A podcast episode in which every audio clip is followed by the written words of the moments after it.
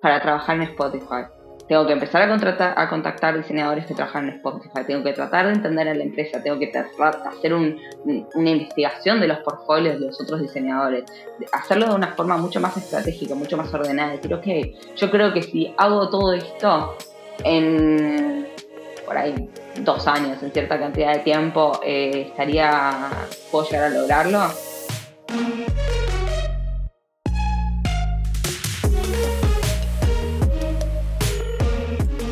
Bienvenidos a Design Stories Podcast, un show donde conversamos con diseñadores latinos trabajando en tech. En este episodio tenemos como invitada a Laura Dave. Ella es Product Designer en Spotify y nos comparte su experiencia trabajando en Suecia, el día a día como diseñadora en Spotify y recomendaciones útiles para una carrera exitosa. Bienvenida Laura al show, muchas gracias por tomarte el tiempo. Eh, antes de comenzar con los inicios de tu carrera, eh, no sé si, te puedes, eh, si nos puedes dar una pequeña introducción sobre ti, qué rol actual tienes y dónde estás trabajando actualmente. Por supuesto. hola Jordi.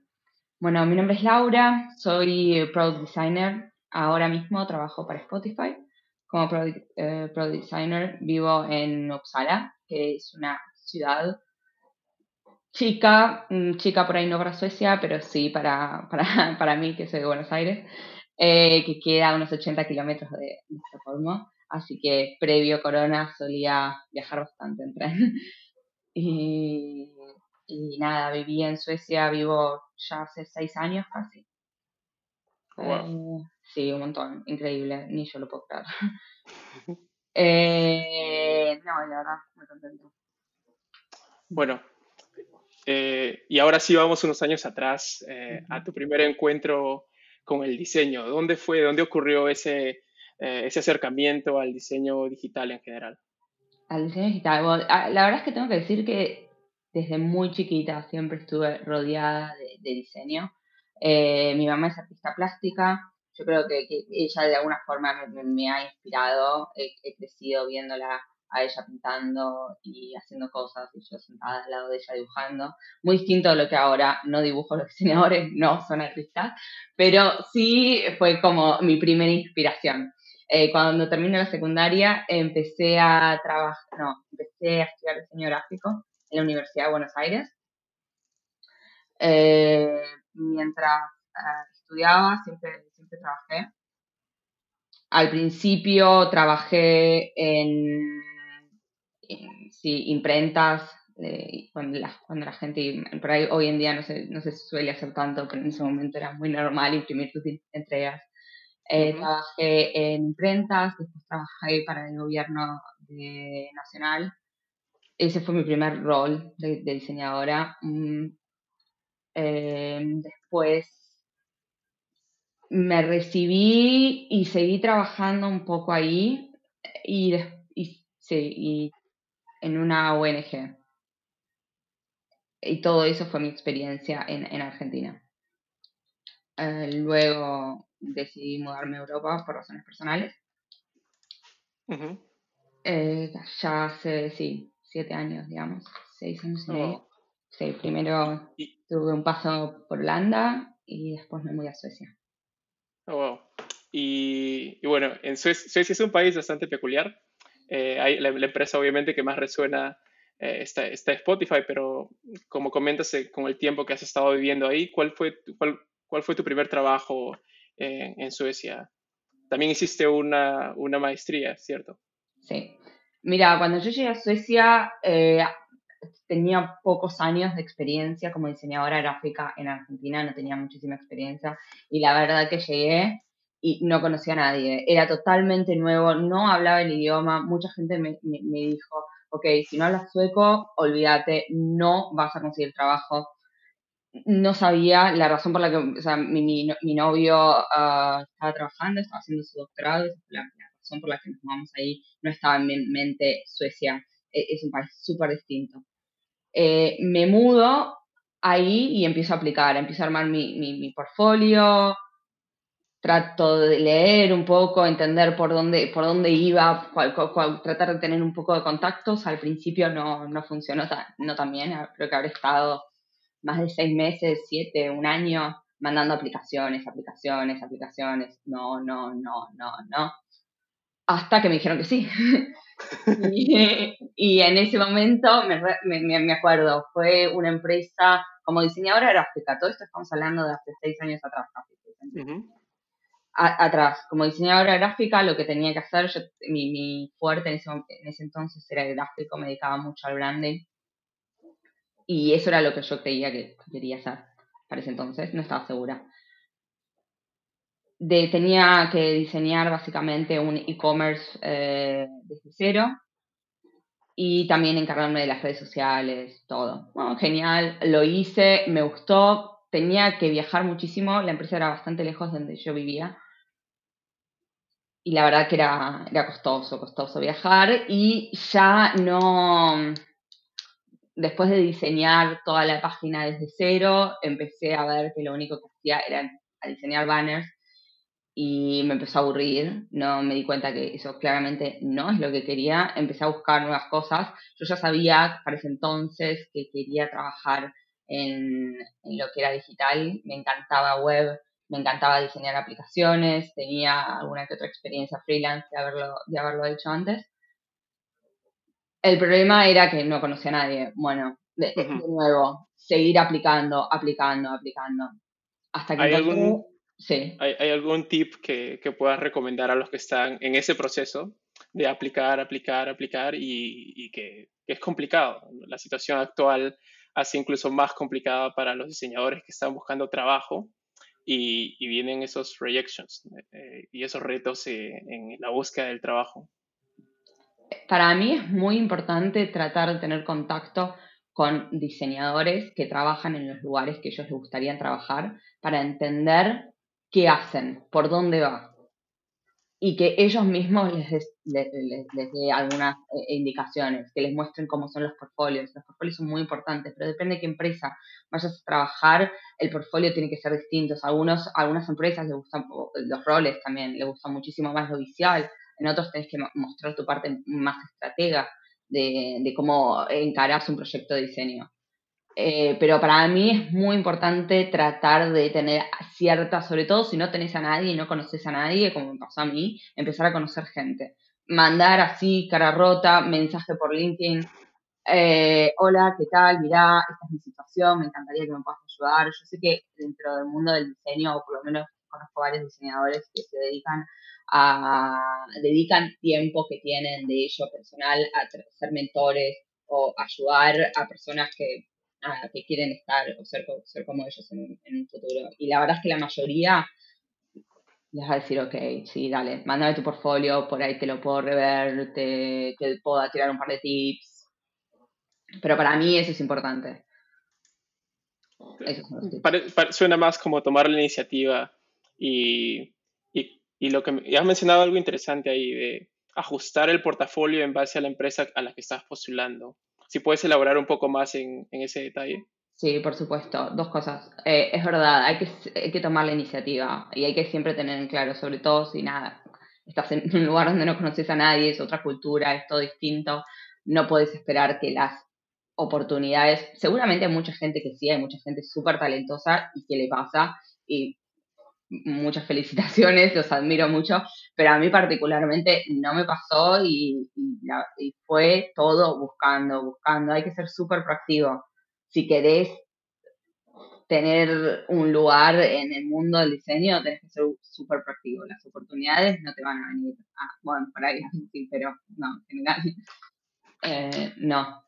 Eh, y lo del portafolio, sí, para mí es muy importante tener en cuenta qué posición se aplica qué es lo que busca la empresa, cómo es la empresa, qué valores tiene la empresa, y ya mismo haciendo un poco de, investigación de la empresa en sí, del mismo rol en sí, uno se da cuenta como diseñador, ok, mira, le pusieron eh, tres párrafos a toda la parte de estrategia, a todo lo que es entender el usuario, a todo lo que son insights, y por ahí mm, soft skills, o como sí, algunos que otros eh, requieren un poco de em, diseño visual o diseño de interacción. es cuestión de entender por dónde va y tratar de mostrar eso. Y también demostrar que eso es completo y nada, flexible, supongo yo. Claro. Y bueno, regresamos a, tu historia eh, y estás en esa búsqueda del siguiente trabajo. Y bueno, ¿qué, qué, te, ¿qué, te, empujó, qué te ayudó a que consigas el trabajo bueno, en, en, en Suecia todavía? Eh, la verdad que ese, nunca tuve la oportunidad de hablar con mis managers los primeros, que me digan, no, yo te contraté por esto, yo te contraté por, por lo otro. Sí me pasó con eh, el, anterior a, Spotify, que una de las cosas que mi, mi manager cuando le dije que, me iba, me dijo, mira que tenés eh, las puertas abiertas si, si quieres volver.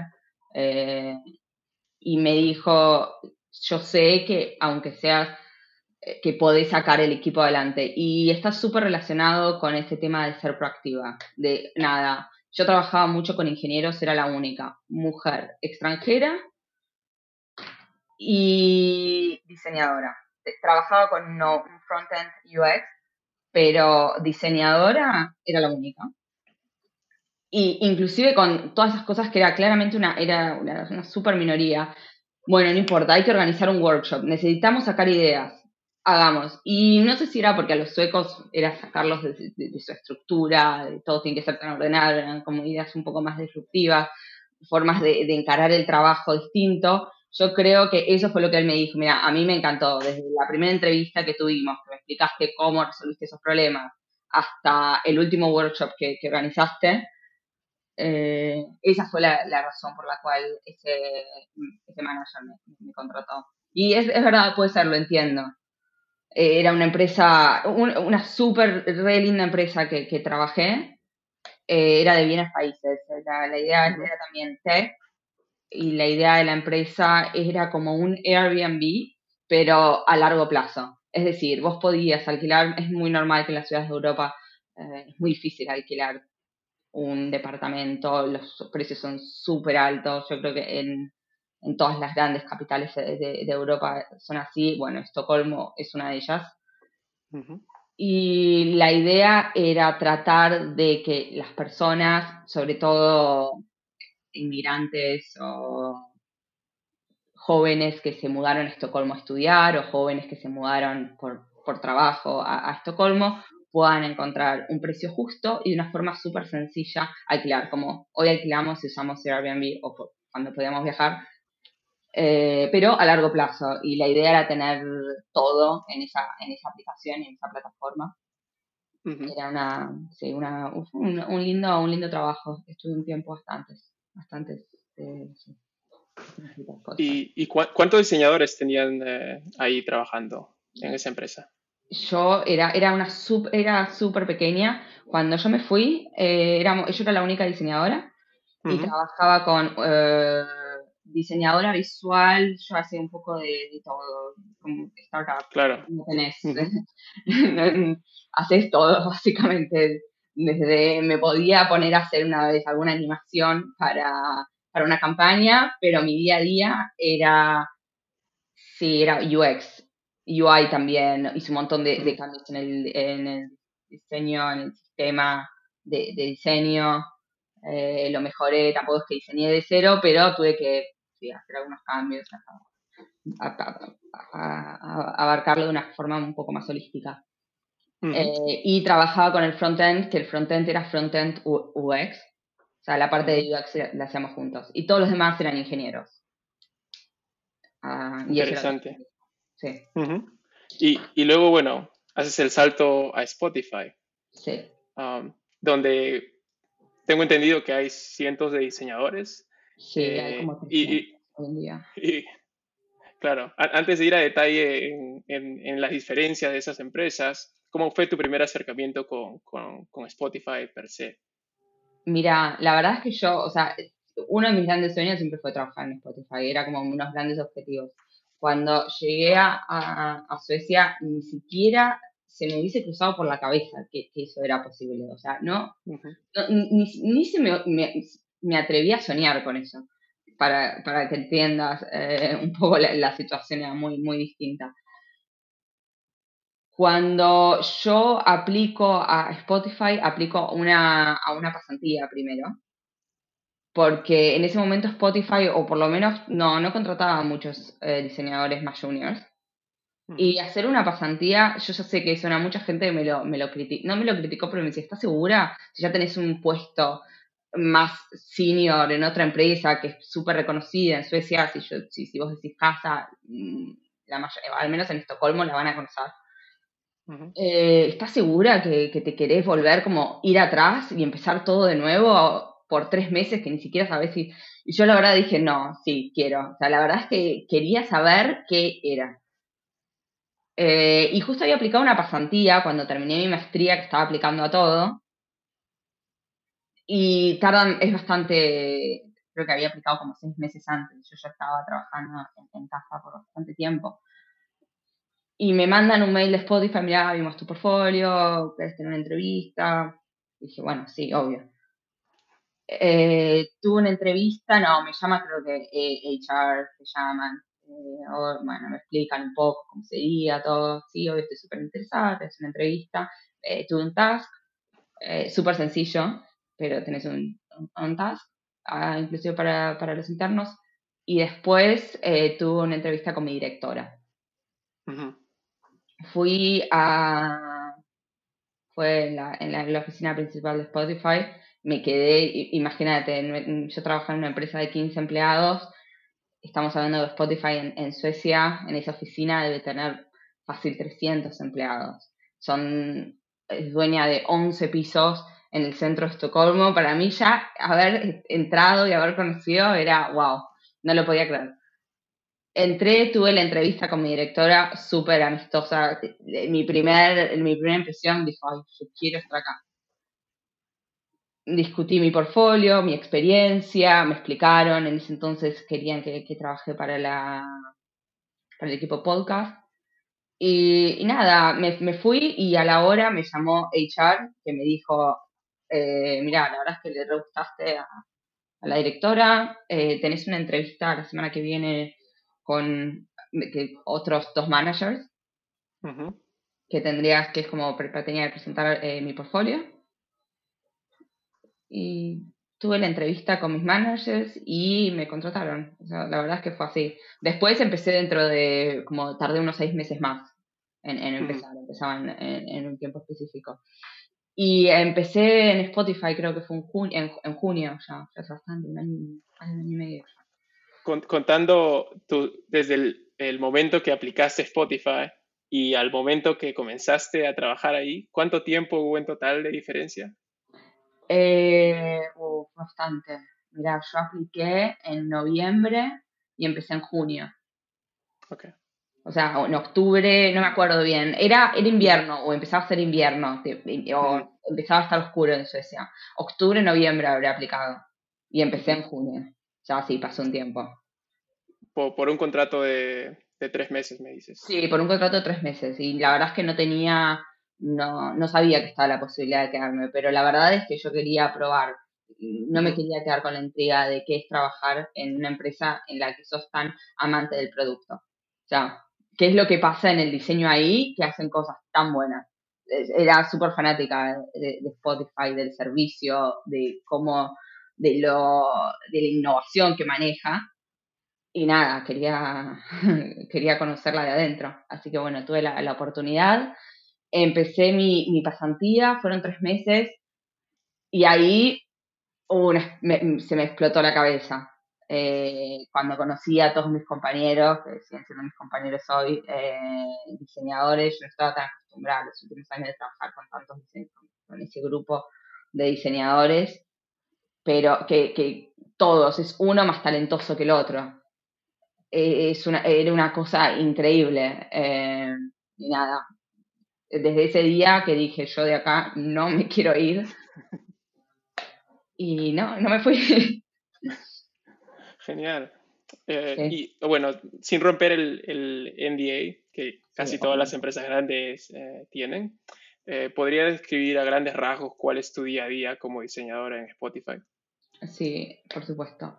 Mira, ahora estoy trabajando en la parte de los usuarios gratis, los free users, esa parte de, la aplicación, y también trabajo en la entidad del artista.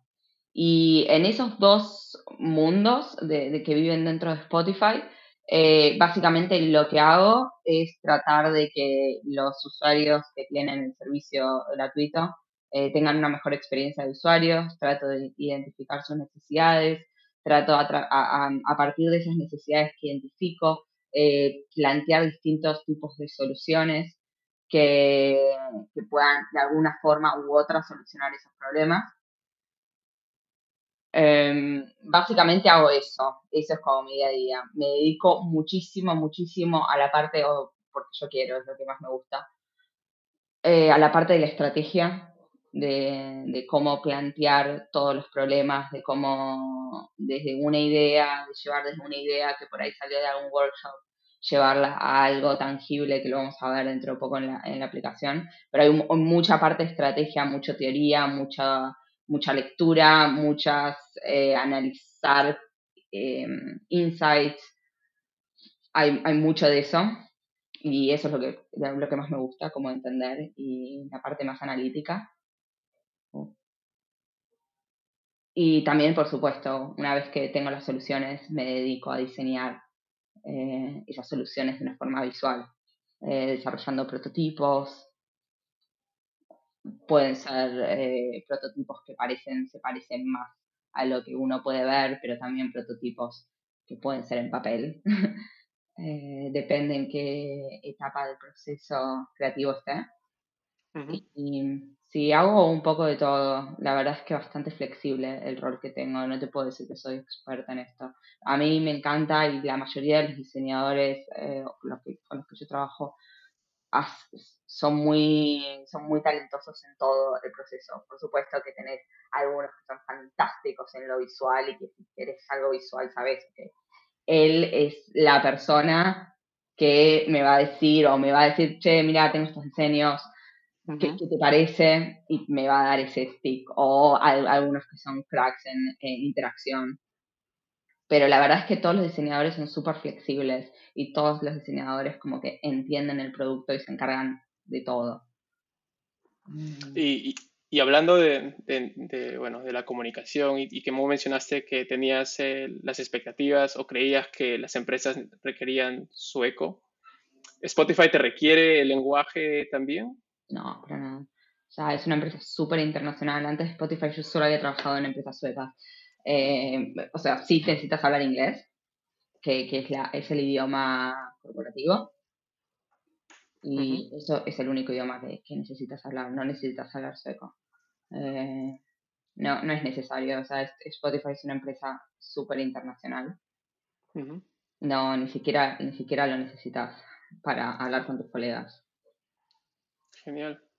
¿Y qué consejo le darías a alguien que quiere postular, no sé, Spotify también? Y, ¿O dónde ves los errores más comunes que los diseñadores hacen postulando a Spotify, por ejemplo? Mira, yo no me encargo de la parte de, de HR. El primer filtro no lo, no lo hago yo, lo hacen, lo hacen recursos humanos. Sí, nosotros eh, tenemos uh, portfolio, o sea, nos encargamos de, de, dar nuestras opiniones acerca de, algunos portfolios y eso. Yo creo que el error más grave es no aplicar.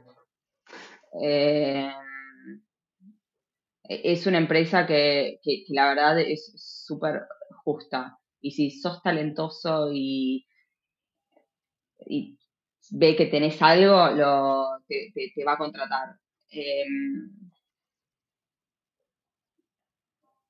lo que dije antes, para mí es importante tratar de, entender, eh, yo sé que HR invierte tiempo en escribir eh, las postulaciones o los trabajos y, en la misma postulación, en el mismo aviso de empleo, hay un montón de, datos de lo que el, el, diseñador va a hacer en el futuro. Que traten de usar por ahí esos datos y traten de preparar una entrevista para, para eso, mostrar todas las habilidades, desde lo visual, desde lo estratégico, desde la relación que tienen con ingenieros, eh, con insights, cómo entendemos al usuario. Esas son cosas súper, yo, supongo que en todas las empresas es así, eh, pero son cosas que hay que, hay que mostrarlas. Porque si no, nunca vamos a saber cómo te comunicas con un ingeniero si no me decís cómo, cuál es la mejor forma por ahí, cómo, cómo te comunicas, cómo, cómo eh, entregas tus especificaciones a, los ingenieros. Claro. Y al inicio, bueno, al inicio de la, de la conversación tú me hiciste hincapié en que los diseñadores no son artistas. ¿A qué te refieres con eso? Si puedes eh, explicar un poco. Ah, sí, o sea, por, ahí sí son artistas, pero a lo que voy es que, que, seas diseñador no significa que vas a ser un ilustrador, no sé, esa es la concepción que tenía mi papá cuando le dije que quería ser diseñadora y me dijo que uh estar dibujando. No, es un poco más complejo que, eso. Eh, ser diseñadora no significa pintar un cuadro. Ser diseñadora significa, o por lo menos como lo, entiendo yo, yo intento que mis diseños tengan un impacto en, la vida de, los usuarios y trato de solucionar problemas de, alguna forma a, los usuarios o al menos hacerle eh, la vida un poco, un poco más divertida hoy en día con, con Spotify, pero en otros lugares, en otras empresas que, que, trabajé, era mucho más acerca de solucionar problemas que tenemos, como encontrar una casa a un precio justo que sea perfecta para vos. Bueno, eso lo puedes hacer a través del diseño, si, si está bien eh, ejecutado.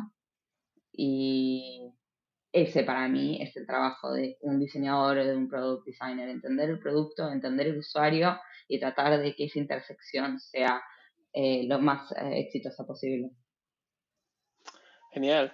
Y, bueno, yo, dado el contexto y la coyuntura actual en el mundo, es, es complicado eh, por la competencia para ser diseñador, digamos que hay, hay, hay, muchas oportunidades y al mismo tiempo hay mucha competencia.